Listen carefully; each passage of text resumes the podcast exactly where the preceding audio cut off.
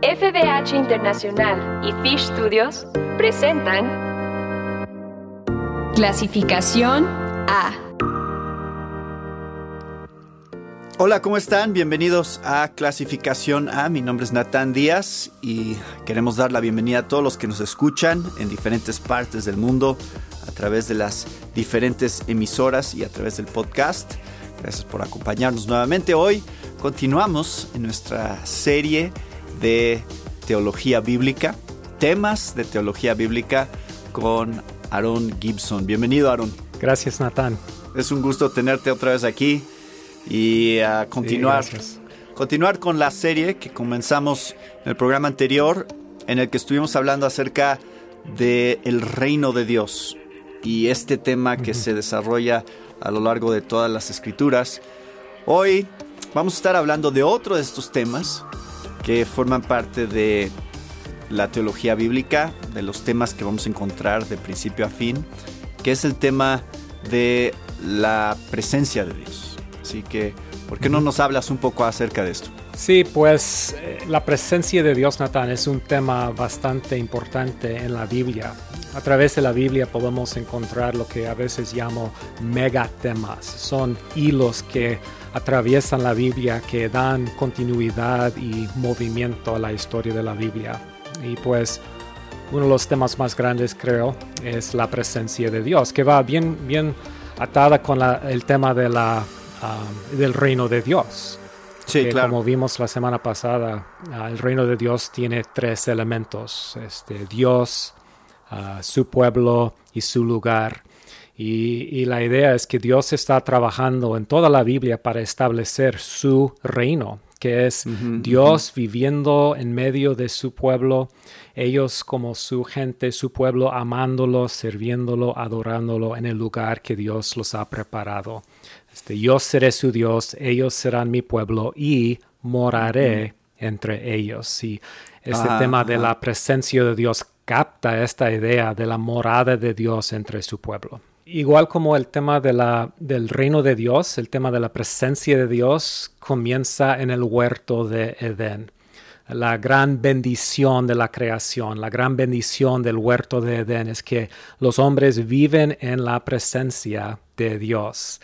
Génesis 3 dice que el Señor Dios se paseaba en el huerto al fresco del día. Lo que aprendemos, Natán, es que el, el hombre fue creado para vivir en la presencia de Dios. El hombre fue creado para vivir en comunión íntima con Dios, sirviéndolo y amándolo y obedeciéndolo y adorándolo. Entonces vemos a Adán y Eva en el reino de Dios, viviendo en la presencia de Dios. Dios les dio también otra responsabilidad, que es la responsabilidad de cultivar y cuidar el huerto de Edén. Lo que es interesante es que esas dos palabras um, se usan en, el, Pentateuco para hablar del trabajo de los sacerdotes en el tabernáculo. Y, la idea es que Adán y Eva no solamente son reyes o virreyes delante de Dios, son sacerdotes. Un sacerdote es alguien que sirve a Dios en su presencia. Entonces eso es la, gran bendición del huerto de Edén. Se ha dicho que el cielo no es el cielo si Dios no está allí. Y el, huerto de Edén y la creación y el reino, de Dios no existe si Dios no, está con su pueblo. Pues la, la, historia sigue porque en capítulo 3, como vimos la semana pasada, Adán y Eva desobedecieron a Dios, rechazaron el reino y escogieron la, la autonomía y pues ese pecado trajo muchas consecuencias desastrosas, pero quizá la, consecuencia principal era que el hombre fue exiliado de la presencia de Dios. Dios los corrió de su presencia y, desde entonces el gran problema para la raza humana es una separación de su creador. Existe una, una brecha entre Dios y el hombre y la historia de la Biblia es la historia del hombre luchando para vivir en la presencia de Dios. Y es la historia de lo que Dios está haciendo para restablecer su reino y restablecer su, su presencia entre los hombres, restaurar esa relación que fue pues destruida en la caída. Y en verdad, Natán, todas las grandes historias de la Biblia demuestran o muestran evidencia de de ese hilo de la presencia de Dios. ¿verdad? Dios llama a Abraham de, de Ur de los caldeos, los, los separa de las naciones, lo llama a sí mismo y le dice, eh, vete de tu tierra, de tu parentela, eh, de la casa de tu padre, a la tierra que te mostraré y haré de ti una nación grande. ¿Qué, qué es lo que Dios está haciendo? Bueno, Dios está diciendo, mira, Abraham, deja tu familia, y yo haré de ti una familia, una nación. Deja tu tierra y yo te voy a dar una tierra. Son los dos elementos del reino de Dios. El pueblo de Dios, que es la descendencia de Abraham, y esa tierra es el lugar del reino. Y Dios habla en esos primeros versículos de, Génesis 12 en primera persona. Eh, bendiciré Engrandeceré tu nombre, haré de ti una nación grande. Y el, punto es que Dios está diciendo, Abraham, yo voy a ser una presencia activa en tu vida. Todo lo que pasa en tu vida va a ser obra mía.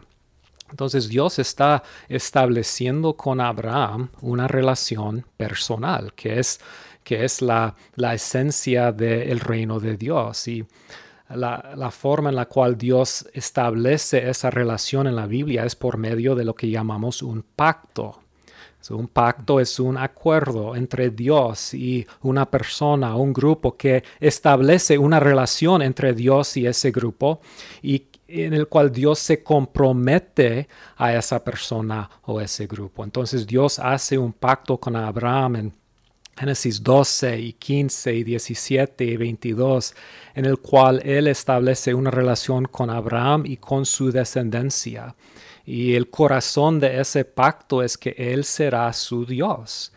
Um, de José se dice que Dios estaba con él, vez mm. tras vez en la historia. ¿Por qué fue exaltado José? ¿Por qué se usó tanto José? Bueno, no porque era un hombre grande principalmente, pero porque Dios estaba con Él. Ah, quizá mi, mi, mi, ejemplo favorito de la presencia de Dios en Génesis es lo que pasó con Jacob.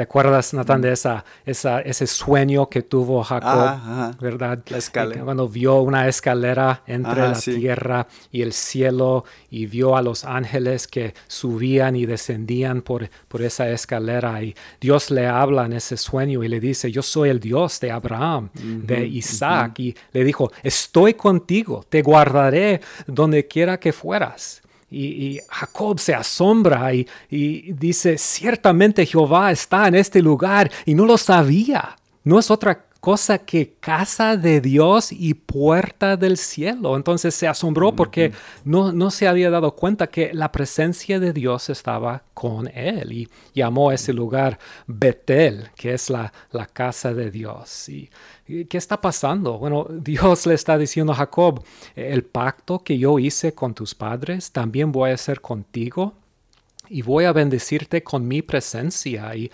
al final de cuentas, el, sueño está diciendo, mira, un día va a existir una, una escalera entre el cielo y la tierra que va a unir los dos, va a cerrar esa brecha que ocurrió en la caída. Y bueno, como sabemos, Jesús interpreta esa visión diciendo, yo soy la escalera. Dijo a los discípulos, un día van a ver a los ángeles subiendo y descendiendo de el Hijo del Hombre. Él es el medio por el cual Dios va a cerrar esa brecha y habitar entre los hombres. Y hay muchos ejemplos de eso en Génesis.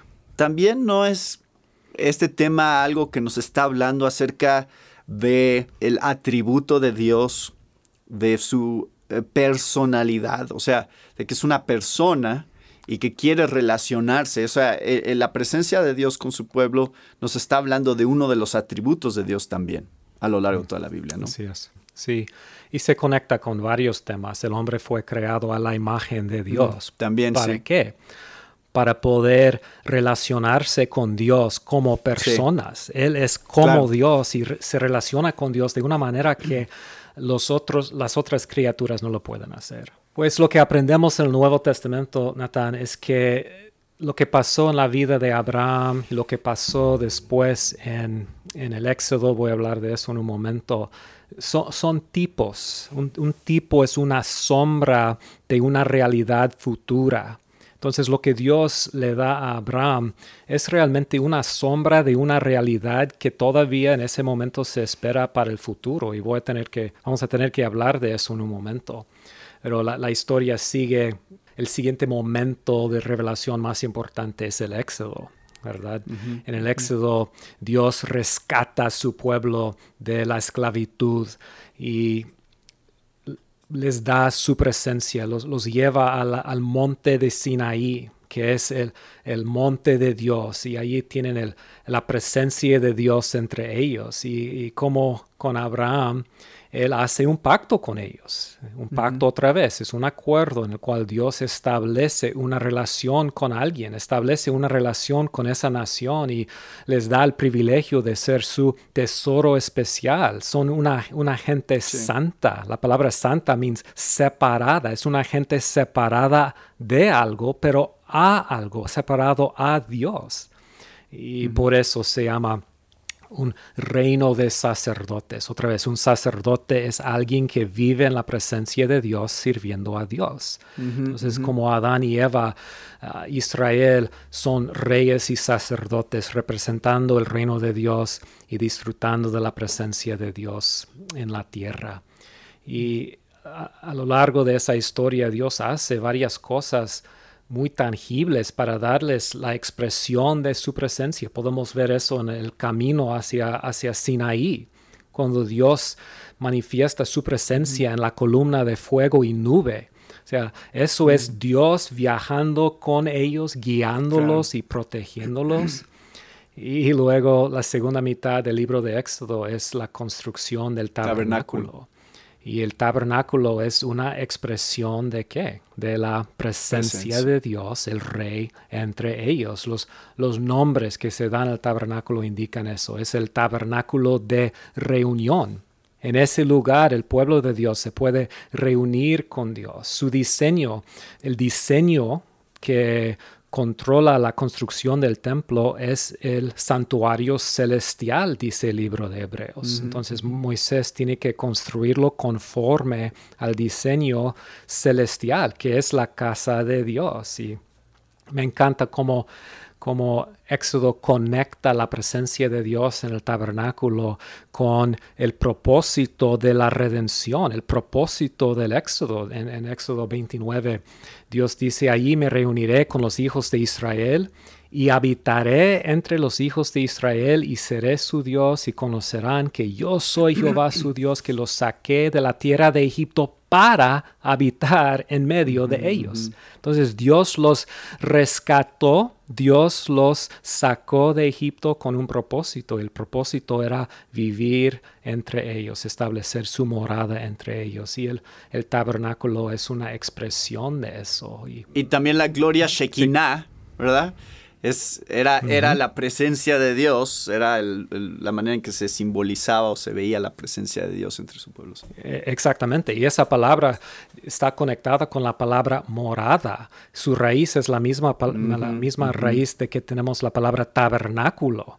Mm. Finalmente lo que Dios está haciendo es está recreando la situación de Edén. Claro. Es muy bonito que en Levítico 26 Dios dice, estableceré mi morada entre ustedes, en medio de ustedes, y no los aborreceré. Y luego dice, caminaré entre ustedes y seré su Dios y ustedes serán mi pueblo. Es interesante que Dios escoge usar esa palabra caminaré porque es la misma palabra que se usa en Génesis 3 para hablar de lo que Dios hizo en el huerto de Edén. Entonces, por medio del tabernáculo, y ahí está el pueblo como sacerdotes en la presencia de Dios. Dios está de nuevo caminando entre los hombres, morando con los hombres es el nuevo Edén, ¿verdad? Y como mencionas al final del capítulo 40 de Éxodo, tenemos esa, esa, ese gran evento en el cual Dios viene y la gloria de Jehová llena el tabernáculo. O sea, por fin Dios está morando entre su pueblo. Pues e, eso es una expresión increíble, pero no se termina ahí la historia, porque después de Sinaí Dios los lleva a la tierra prometida y muchas cosas pasan ahí, pero otra vez la tierra es un lugar que Dios ha preparado como Edén, se describe como un paraíso, ¿verdad? Un lugar que fluye de, leche y de miel. Y ahí ellos pueden vivir en su presencia como su pueblo, teniendo a Él como su Dios, y pueden obedecerlo y servirlo y adorarlo y amarlo.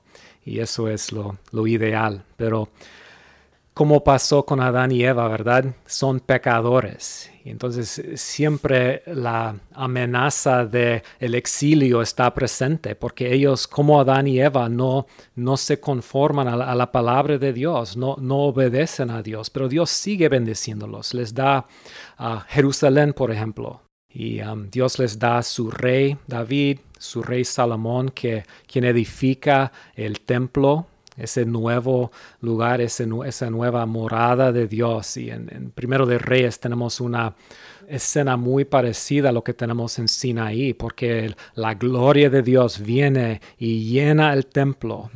Y pues Salomón dice, he edificado casa por morada para ti, sitio en que tú habites para siempre. Entonces parece que en ese momento ya se ha terminado la historia, ¿verdad? O sea, el reino de Dios está con nosotros, Dios es nuestro Dios, tenemos su presencia, tenemos su, su ley, su palabra, todo está bien. Pero tenemos ese problema persistente de, del pecado, la rebelión humana. Entonces, lo que sabemos de la historia es que igual como Adán y Eva, eh, la nación de Israel es exiliado de la presencia de Dios, um, llevados a Siria y a Babilonia. En Ezequiel tenemos una escena muy triste en el cual la, la Shekinah, esa gloria, mm, se, levanta encima de la, del arca y sale por la puerta del templo y se mueve hacia el este, cruza el monte de mm, olivos y desaparece en el este. O sea, la idea es que es Icabod, la, la gloria de Dios se ha ido eh, y el hombre una vez más pierde la, la presencia de Dios. Y la gran, la gran pregunta es, ¿qué es lo que Dios va a hacer para restablecer su presencia entre los hombres? ¿Qué es lo que Dios va a hacer para que los hombres puedan por fin vivir en la presencia de Dios? Dios dice que va a hacer un nuevo pacto, va a establecer una nueva relación con su pueblo y en con ese nuevo pacto va a transformar el corazón de los hombres para que puedan obedecer a Dios y para que puedan vivir en su presencia. Y Dios va a poner su Espíritu Santo en ellos para que otra vez ellos puedan vivir en su presencia. Y cuando terminamos el Antiguo Testamento, no se ha realizado todas esas promesas. Los hombres, el pueblo de Dios, viven en la tierra prometida, pero están bajo la mano pesada de, de Roma y todavía esperando el cumplimiento de todas esas promesas. Entonces vimos, vimos la semana pasada cómo el Nuevo Testamento abre con esas palabras, la genealogía de Jesús, el Mesías, el hijo de Abraham, el hijo de David, para intencionalmente conectar la historia de Jesús con la historia de Abraham y de David. Y si seguimos leyendo en capítulo 1 de, Mateo, dice que su nombre es Emanuel, que significa qué? Dios con, Dios con nosotros. En la encarnación de Jesucristo, Dios está en medio de nosotros. Este Juan capítulo 1 habla de Jesús como el verbo eterno, que es Dios. Pero versículo 14 de Juan 1 dice que el verbo se hizo carne, Él se encarnó y habitó entre nosotros. Y esa palabra habitó es, una forma verbal de la palabra tabernáculo. Él tabernaculó, Él echó su tienda entre nosotros. Y luego Juan dice, vimos su gloria, gloria del unigénito del Padre, lleno de gracia y de verdad. Jesús es la, la verdadera manifestación de la, de la Shekinah, de la gloria de Dios. Y pues hay muchos ejemplos de eso en los evangelios, pero en el siguiente capítulo de Juan, Jesús se identifica con el templo, ¿verdad? Él dijo, destruid este templo y en tres días lo levantaré. Y se, enojaron los judíos porque, pues, dijeron, 46 años ha tardado para, construir este templo. ¿Cómo es que lo vas a levantar en tres días? Y Juan dice, mas él hablaba del templo de su cuerpo. Él es la manifestación perfecta de la presencia de Dios. Él es el cumplimiento. El templo simplemente era un, tipo, una sombra de una realidad mejor. Alguien mejor que el templo está aquí, dice Mateo. Y entonces a, lo largo de los evangelios tenemos expresiones de eso. Jesús vez tras vez dice cosas como, si me has visto a mí, has visto al Padre. Yo he venido para enseñarles el Padre. Y es, eso es el tema de la presencia de Dios. En, primero en la encarnación y sigue en el, Antiguo, en el Nuevo Testamento, ¿verdad? Um, en la iglesia. La iglesia también es una manifestación de la presencia de Dios. Mm. Jesús salió de este mundo, pero la iglesia es su cuerpo, la plenitud de aquel que todo lo llena en todo. Ah, entonces, tanto los individuos, los, creyentes individuos, como el, eh, la iglesia, o sea, el pueblo de Dios como una comunidad, es la morada de Dios. Mm. Y por eso Jesús pudo llamarnos a permanecer en Él. Podemos, podemos mantener esa relación íntima con Él y vivir en su presencia diariamente por medio del el Espíritu Santo. Entonces, en la encarnación, en la iglesia tenemos la manifestación de la presencia de Dios y pues tenemos que terminar como la semana pasada en Apocalipsis, ¿verdad? Sí, sí, sí. Porque ahí tenemos la promesa de un cumplimiento final de esa promesa. Eh, como la vieja ciudad Jerusalén, ¿verdad? La nueva Jerusalén es la ciudad de Dios y pues muchos detalles, como sabes, Natán, muchos detalles en Apocalipsis 21 y 22 llama atención a eso. Claro. Eh, la Nueva Jerusalén se describe como un nuevo Edén, es un gran huerto, un paraíso con árbol de vida y piedras preciosas y un río que fluye del trono de Dios. Es, es, una nueva creación que reemplace la, la, creación original. Juan dice, vi un nuevo cielo, un cielo nuevo y una tierra nueva, porque el primer cielo y la primera tierra pasaron. Entonces, he aquí, Dios dice, he aquí, yo hago nuevo todas las cosas. Um, la Nueva Jerusalén se describe como un gran templo, es un cubo perfecto.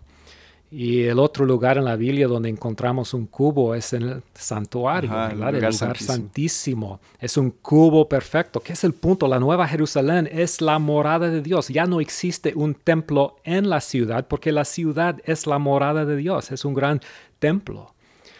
Entonces el gran anuncio en Apocalipsis 21.3 es, oí una voz del cielo que decía, he aquí el tabernáculo de Dios con los hombres, Él morará con ellos, ellos serán su pueblo, Dios mismo estará con ellos como su Dios. Es, la historia de la Biblia es la historia de, creación a nueva creación, la presencia de Dios y la presencia de Dios. Y pues todo eso nos nos hace pensar y reflexionar en, nuestro propósito aquí en el mundo. ¿Por qué, ¿Por qué estamos aquí en la tierra? Claro. ¿Qué es el propósito de que Dios tiene para mí? Y la respuesta se encuentra en este tema de la presencia de Dios. Fui creado para amar a Dios y servir a Dios como un rey, un sacerdote. Vivo en su presencia y tengo la bendición de, de ser su hijo y de servirlo aquí en la tierra y amarlo y obedecerlo y adorarlo. Pues esto es un buen resumen, Aaron, de este tema de la presencia de Dios desarrollado en toda la Biblia que otra vez nos muestra eh, la manera en que toda la Biblia está conectada, de la manera en que hay un hilo que se desarrolla y eh, creo que eso es muy útil. A mí me, ha ayudado y me está ayudando tener estas conversaciones contigo porque me obliga a pensar en estos temas otra vez y a, recordar la importancia que tienen. Como dices, no nada más para entender la Biblia, sino también para entender mi propia vida en relación a Dios, en relación a sus propósitos. Pues muchas gracias, Aaron. Muchas gracias por gracias acompañarnos hoy con otro programa y primero Dios, en el próximo programa vamos a seguir desarrollando otro de estos temas de teología bíblica. Perfecto, gracias. Y gracias a todos ustedes por acompañarnos hoy. con otro tema de interés para la familia de hoy. Se despide de ustedes, Natán Díaz. Una presentación de FBH Internacional y Fish Studios. Para más información, visita nuestra página www.clasificaciona.com.